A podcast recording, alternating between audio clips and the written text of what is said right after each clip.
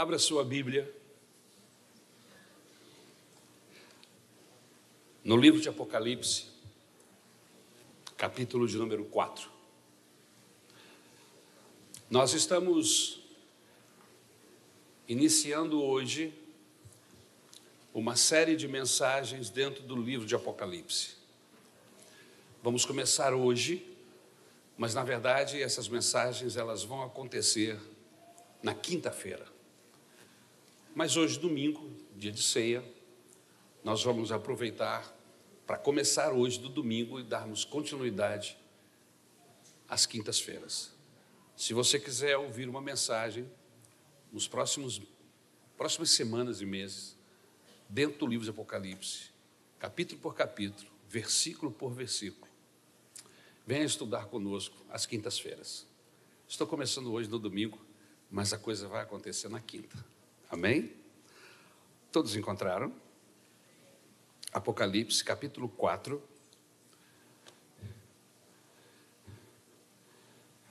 Versículo de 1 em diante.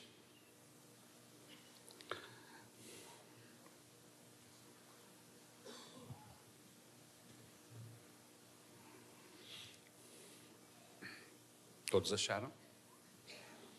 Amém? Depois dessas coisas, olhei, e diante de mim estava uma porta aberta no céu. A voz que eu tinha ouvido no princípio, falando comigo, como trombeta, disse: Suba para cá e mostrarei a você o que deve acontecer depois dessas coisas. Imediatamente me vi tomado pelo Espírito, e diante de mim estava um trono no céu, e nele estava sentado alguém. Aquele que estava sentado era de aspecto semelhante a jaspe e sardônio. Um arco-íris parecendo uma esmeralda circunda, circundava o trono ao redor do qual estavam outros 24 tronos, e assentado neles havia 24 anciãos. Eles estavam vestidos de branco, e na cabeça tinha coroas de ouro. Do trono saíam relâmpagos, vozes e trovões. Diante dele estavam acesas sete lâmpadas de fogo, que são os sete Espíritos de Deus. E diante do trono havia algo parecido com um mar de vidro, claro como cristal. No centro e ao redor do trono havia quatro seres viventes cobertos de olhos, tanto na frente como atrás. O primeiro ser parecia um leão, o segundo parecia um boi, o terceiro tinha rosto como de homem o quarto parecia uma águia em voo. Cada um deles tinha seis asas e era cheio de olhos, tanto ao redor como por baixo das asas.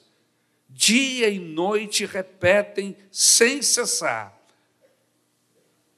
É o Senhor, ou melhor, Santo, Santo, Santo, é o Senhor, o Deus Todo-Poderoso, que era, que é que há de vir. Todas as vezes que os seres viventes dão glória, honra e graças àquele que está sentado no trono e que vive para todo sempre, os 24 anciãos se prostram diante daquele que está sentado no trono e adoram aquele que vive para todo sempre. Eles lançam as suas coroas diante do trono e dizem: Tu, Senhor e Deus nosso, és digno de receber a glória, a honra e o poder, porque criaste todas as coisas e por tua vontade elas existem e foram criadas. Amém? Obrigado pela tua palavra. Nos ajuda, Senhor, na exposição da mesma, nos dando capacidade para entender. Senhor, abre a nossa mente nos dê uma mente que flua, Senhor, palavras orientadas pelo Teu Espírito Santo, de maneira que o teu nome possa ser glorificado, Jesus, é o que eu te peço, em nome de Jesus. O tema desta mensagem desta manhã é a visão da eternidade. Os capítulos 4 e 5 do Apocalipse, na verdade, são o prefácio da história que vem pela frente, que é a história do fim. A palavra Apocalipse vem de duas raízes gregas que significa escondido, oculto. Muitos, quando pensam na palavra Apocalipse, pensam em destruição, em horror. Mas, na verdade, Apocalipse é a revelação daquilo que está escondido. Eu não queria que você fechasse a Bíblia, queria que você mantivesse a palavra de Deus aberta, porque nós vamos trabalhar o texto. Amém? No versículo de número 1, o Apocalipse de Jesus, ou seja, a revelação de Jesus, nos é apresentada. Esse texto aparece, meus irmãos, para que entendamos melhor toda a história, tudo que vai acontecer no Apocalipse. Então, para que entendamos melhor este livro, eu preciso explicar algumas coisas para vocês. Primeiro, o judeu, ele conhecia três tipos de céu. Essa história de sete céus, irmãos, isso não existe. Não existe contexto bíblico para isso. Paulo diz em 2 Coríntios capítulo 12, versículo 2, que Paulo esteve no terceiro céu. 2 Coríntios 12, 2. Veja o texto. Conheço um homem em Cristo que há 14 anos foi arrebatado ao terceiro céu. Se foi no corpo ou fora do corpo, não sei. Deus o sabe. Paulo está falando de si mesmo, está dando um testemunho. O primeiro céu que os judeus conhecem e que eles citam e que o texto bíblico cita são os céus aonde os pássaros habitam, aonde eles voam. Este céu que nós vemos. O segundo céu é o céu aonde estão os planetas, as estrelas e tudo mais. E o terceiro céu é, entende-se que seja uma outra dimensão paralela à nossa. Esse terceiro céu é uma outra dimensão paralela à nossa, é o que nós entendemos. Existem coisas acontecendo aqui e agora, mas eu não posso ver nem tocar, porque estão em outra dimensão. É espiritual, não é físico. Na cabeça do judeu, o terceiro céu é poder passar para esta outra dimensão. Exemplo: Jesus passou para outra dimensão e falou com Moisés e falou com Elias. E isto aconteceu lá nos evangelhos, no monte chamado Monte da Transfiguração. Paulo também passou para outra dimensão. Em Coríntios ele afirma isso.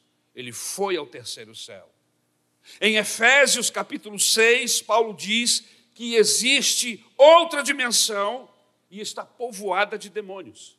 Isso está no versículo de número 6, capítulo 6, versículo 12 de Efésios. O texto diz: Pois a nossa luta não é contra pessoas, mas contra os poderes e autoridades, contra os dominadores deste mundo de trevas, contra as forças espirituais do mal nas regiões celestes.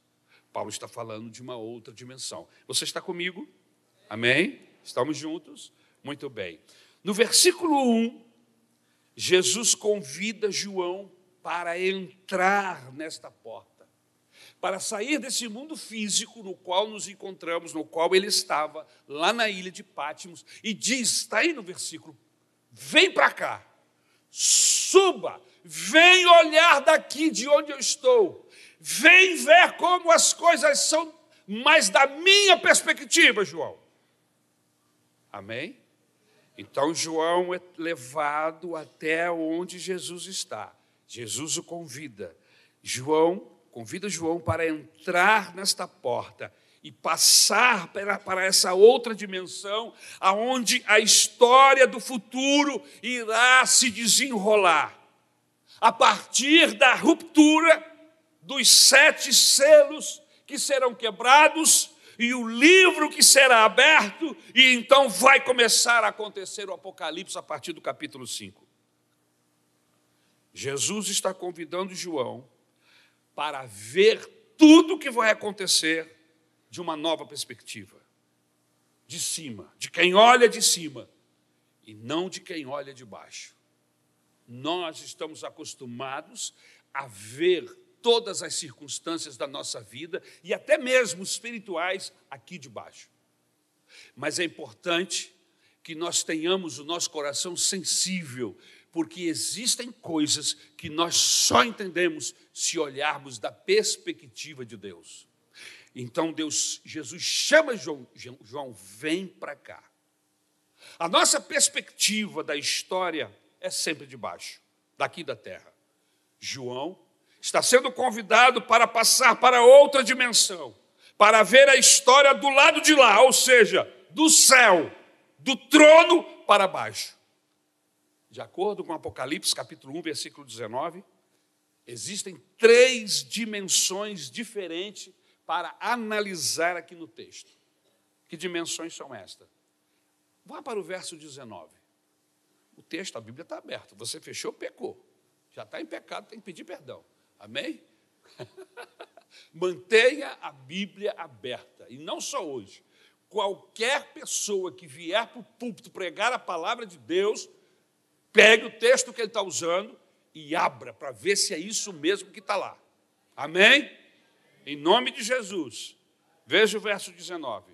Escreva, escreva, pois, as coisas que você viu, as coisas que são e as coisas que hão de acontecer depois destas. Está aí no verso 19, não está? Muito bem.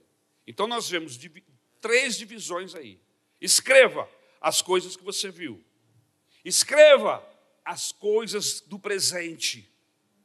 E depois, escreva as coisas do futuro, as coisas que virão. Amém? Vamos para o versículo de número 2.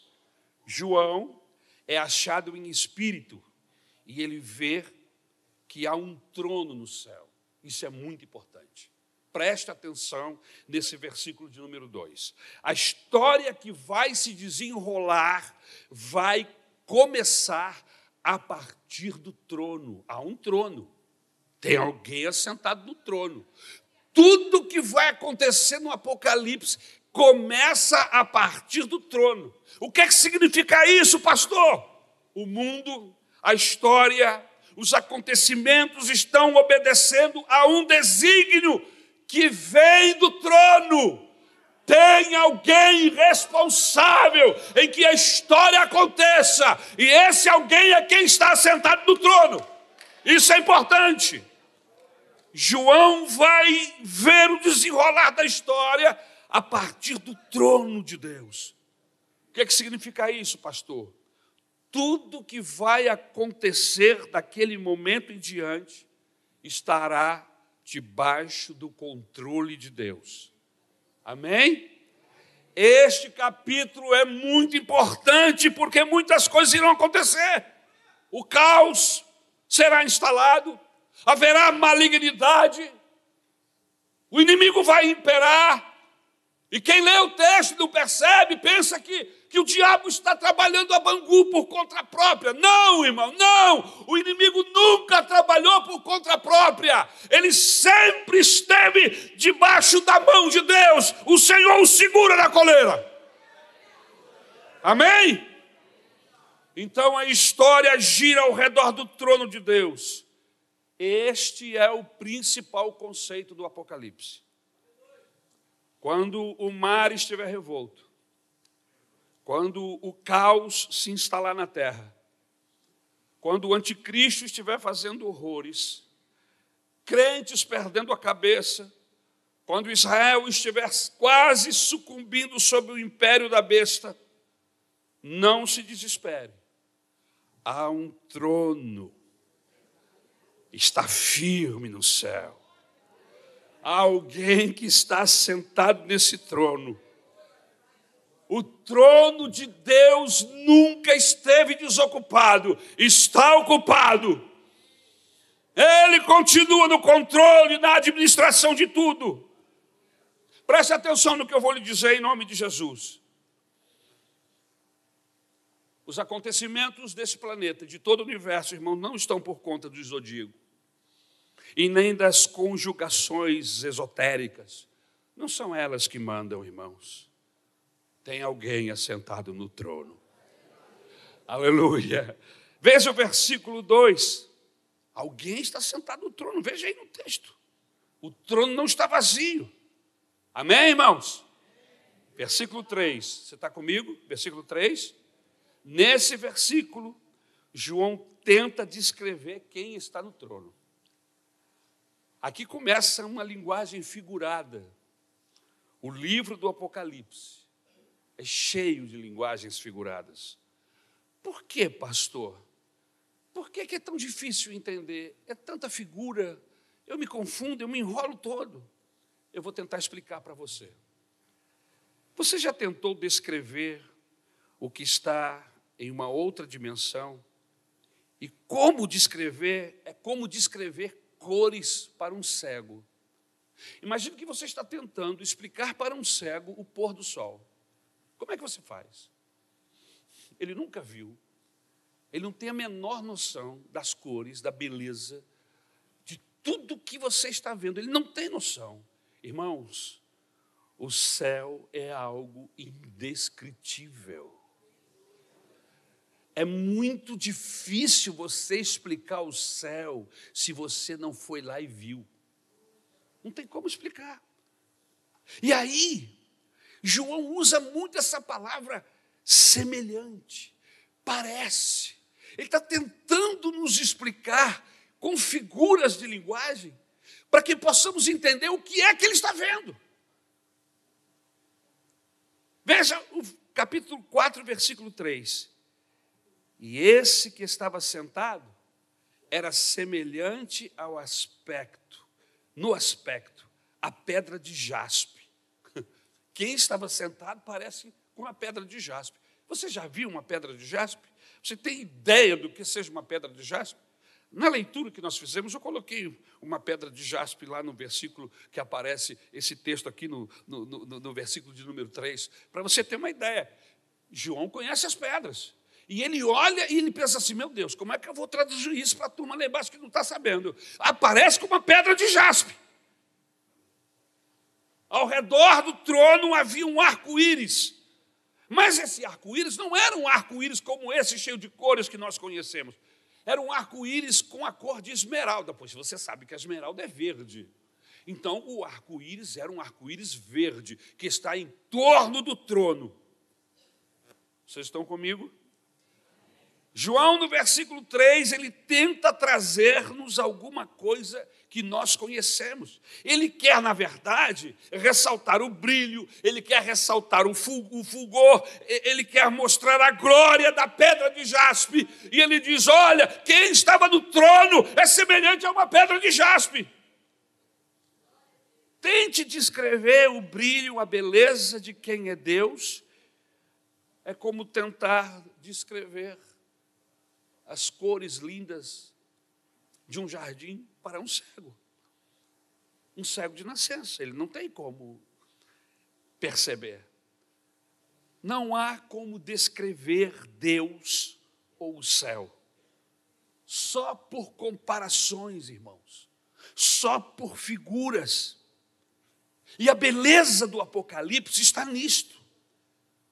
Nós esbarramos nas descrições. Por isso, se alguém algum dia descrever o céu para você, irmãos, fica de olho nessa pessoa. Pode descartar, porque pode ser heresia. O céu é indescritível. Para saber, só indo lá. A Bíblia diz que aquilo que a mente não pensou, que os olhos não viram, que os ouvidos não ouviram, é o que está reservado para nós. Não há como descrever, só indo lá para saber. Havia um arco-íris verde, mas como o arco-íris tem mais cores? João está tentando descrever. Ele dizia: o arco-íris parece com uma pedra verde. O arco-íris que dá volta em todo o trono tem um significado. Qual o significado deste arco-íris verdes, verde? No Apocalipse, irmãos, vai acontecer guerras, no Apocalipse vai acontecer fome, destruição, mas no trono há um concerto eterno com a raça humana. Concerto este feito por Deus, lá no capítulo 9 do livro de Gênesis. Qual concerto, pastor? Que Deus nunca mais irá destruir a raça humana, como aconteceu. Haverá muitas coisas acontecendo, mas todos que olharem para o trono serão salvos. Todos que olharem para Jesus serão salvos, aleluia. O arco-íris representa esse concerto eterno, um pacto eterno de esperança, de salvação em Deus. Versículo de número 4. Estão comigo, irmãos? O texto nos informa que há mais 24 tronos, não é só um trono, tem 24 tronos. E aí a gente começa a trabalhar com a questão dos tronos da, da, da visão. Um trono central, 12 tronos à direita, 12 tronos à esquerda. O número 12 na Bíblia é o número que fala sempre de governos. Quantos eram os cabeças das tribos de Israel? Doze. Os sacerdotes do templo eram 24 divididos em dois turnos de doze. Os portões da cidade eram doze. Os fundamentos da cidade de Jerusalém eram doze. Os anjos que estão em cada um dos portões, doze. O número doze, irmão, significa governo na Bíblia. Quem são esses 24 anciãos? Lembre-se que o pastor da igreja na Bíblia é chamado de ancião. Mas o texto nos informa que ao redor do trono estão os 24 anciãos, que significa a plenitude do propósito eterno da salvação. O que, é que significa isso na prática, pastor? Os salvos antes de Cristo, guiados e orientados pelas doze tribos de Israel. Milhares de pessoas se converteram nesse período em que Israel esteve em ascendência, onde Deus os dirigia. Os doze, os doze, das doze tribos de Israel, os doze líderes, eles vão estar sentados lá, segundo nós entendemos. Do outro lado, os salvos depois de Cristo, com os doze apóstolos. Mas por que tronos, pastor? Porque tronos é a promessa de Jesus. Jesus foi quem prometeu que aqueles que vencerem iriam se assentar com ele no trono. Apocalipse capítulo 2, versículo 26, o texto nos diz: Aquele que vencer e fizer a minha vontade até o fim, darei autoridade sobre as nações. Capítulo 3, versículo 21. Ao vencedor darei o direito de sentar-se comigo em meu trono, assim como eu também venci e sentei-me com meu Pai em seu trono. Como são esses anciãos, pastor? O texto nos informa que eles estavam vestidos de branco. Branco na Bíblia Sagrada tem um significado. Qual é o significado do branco na Bíblia? Pureza santidade. Isaías capítulo 1 e versículo de número 18 disse: Venham, vamos refletir juntos, diz o Senhor.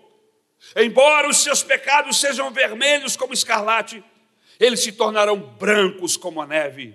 Embora sejam rubros como púrpura, como a lã se tornarão. Ao contrário do que muita gente pensa, o pecado não é preto o pecado é vermelho. Eu vou repetir o texto. Venham e vamos refletir juntos, diz o Senhor. Embora os seus pecados sejam vermelhos como escarlate. Amém? Eu estou fazendo esse tipo de esclarecimento, irmãos, porque existem algumas pessoas que não têm entendimento bíblico e até estão dizendo que esse texto é racista. Isso é a maior idiotice que eu já ouvi nos últimos 63 anos de vida, que é o tempo de vida que eu tenho. É só você ler, não precisa ser muito inteligente. Se souber ler e interpretar o texto, você vai chegar à conclusão de que essas pessoas estão perdidas. O pecado não é preto, o pecado é vermelho. Os anciãos são santos. Se você não guardar nada do que eu estou falando esta manhã, você precisa guardar isto. O que pastor? Para que você possa salvar a sua alma. Só existe um tipo de gente que vai ver Deus. Só existe um tipo de pessoa que chegará nos céus. E segundo o Salmo de número 15, os puros de coração. Segundo Mateus capítulo 5 e 8, bem-aventurados puros de coração, porque eles verão a Deus. Segundo Hebreus capítulo 12, versículo 14, diz o texto: Esforcem-se para viver em paz com todos e para serem santos. Sem santidade ninguém verá o Senhor. E eu, quando cito esse texto, eu cito esse texto com temor e tremor. Porque quem sou eu para ver Deus? Quem somos nós para vermos Deus? Homens de natureza pecaminosa, vivemos pecando o tempo todo, se não for o sangue de Jesus nos limpando todos os dias, se não for a palavra de Deus nos lavando, aleluia, o Espírito Santo agindo em nós, irmãos, nós não veremos Deus, só aqueles que têm o seu coração lavado e remido pelo sangue de Jesus poderá entrar no céu. Quem é que está ao redor do trono de Deus? Anciãos com roupas brancas mas o texto ainda nos diz que em suas cabeças tinham coroas de ouro. Coroa na Bíblia significa autoridade. Os reis na história antiga, eles tinham coroas. E eles eram rei, eles é quem mandavam. Mas vamos para o versículo de número 5. Vocês estão comigo? Do trono, no versículo 5, saíam relâmpagos, vozes e trovões. Diante dele estavam as, acesas sete lâmpadas de fogo, que são os sete Espíritos de Deus. Quando Moisés viu Deus lá no Monte Sinai, lá no Êxodo, sua visão foi semelhante à visão de João na ilha de Pátimos. O que vemos é que todas as vezes que há uma manifestação de Deus, a própria natureza é afetada. Quando Deus se manifesta, a terra treme. Quando Deus se manifesta, há relâmpagos cruzando os céus, trovões que rugem. Irmãos, eu fico pensando como que as pessoas brincam com a presença de Deus. Tem tanta gente aí dizendo que viu Deus, que está vendo Deus todo dia, que passeia com Deus nas praças, e depois vai comer pizza e tomar Coca-Cola. Eu, eu não tenho nada contra a pizza e nem a Coca-Cola, que, que isso fique bem claro. Mas eu entendo que quem ver Deus treme. Quem tem uma experiência de ver Deus é algo tremendo que muda a sua vida. Não é possível você ter uma visão de Deus e depois ir para o bar, e depois ir para o shopping. Não, não é possível. Ver Deus é coisa séria demais. Ver Deus não é ver o seu manuel da padaria. É uma experiência que vai marcar você para sempre. Só para você ter uma ideia das pessoas que tiveram essa experiência de ver Deus, como por exemplo Manoá, pai de Sansão. Ele disse à mulher, ele, e ele não teve a visão de Deus, ele viu um anjo que era um anjo do Senhor, que se identifica, segundo alguns, pode ser uma das aparições do, do, Senhor Jesus no Antigo Testamento. Quando Manoá acaba de ver, aquela, de ter aquela experiência, ele sai correndo na direção da esposa e diz: Eu vou morrer, eu vou morrer. O que foi, marido? O que aconteceu? Eu vou morrer, eu vi Deus. Moisés viu as costas de Deus. E por causa disso, seu rosto brilhava tanto que ninguém podia olhar para ele. E ele teve que usar um véu durante muito tempo. Isaías, capítulo de número 6, nos diz assim: lá no final da sua visão, uma das visões mais fantásticas nos passada por um profeta, a visão de Isaías, o que ele diz? Ai de mim! Ai de mim que vou morrer, estou perecendo, porque eu vi o Senhor assentado no trono. Então eu não consigo entender pessoas que, que dizem ter visto, ouviram Deus em algum momento, mas suas vidas não mudaram em nada, continuam exatamente igual. As pessoas que tiveram essa experiência nunca mais foram as mesmas pessoas. Sabe por quê? Irmãos, que Deus não se revela para nós assim, porque nós seríamos consumidos, seríamos mortos pela Sua glória. João ainda vê labaredas na parte B do texto, aí do versículo. E aí eu entendo o seguinte: o Espírito Santo é apresentado na Bíblia como fogo. O fogo são os sete Espíritos de Deus. E sete na Bíblia Sagrada significa plenitude, nos dá a ideia de totalidade. Então, quando o João fala de sete espíritos, ele está falando da totalidade do Espírito Santo presente ali no trono. Amém, meus irmãos? Versículo 6. No versículo 6, ele vê o mar de vidro, claro como cristal. Existem pelo menos duas interpretações para esse mar de vidro. O vidro é translúcido, não se pode esconder nada, tudo pode ser visto pelo vidro. Mar cristalino. Deus é perfeitamente cristalino. Deus é puro. Não há nada a esconder. Não há nada escondido. Ele revela. O mar de vidro sem ondas calmo, sereno como um espelho. Significa o quê? Significa paz, significa calma, significa serenidade. E aí eu me lembro do Salmo de número 46. O texto diz: Deus está no meio dela, da cidade, jamais será abalada. Do lado da terra, um caos. Do lado da, dos homens, um caos, porque não há Deus do lado dos céus, aonde Deus está, a tranquilidade e a paz. Irmãos, não há terror lá no céu. Ninguém se assusta lá no céu, aleluia. Há uma tranquilidade, uma serenidade, aleluia. Porque Deus está lá, a paz, aleluia. Não há terror no céu, não há confusão no céu. Na terra sem Deus, um caos completo. No céu, porque Deus está lá, um mar de tranquilidade que emana do trono de Deus. Versículo de número 6, a parte B. João vê quatro seres como animais. Os estudiosos da Bíblia chegaram à conclusão que existe uma categoria, uma classe de anjos que não ministram aos homens.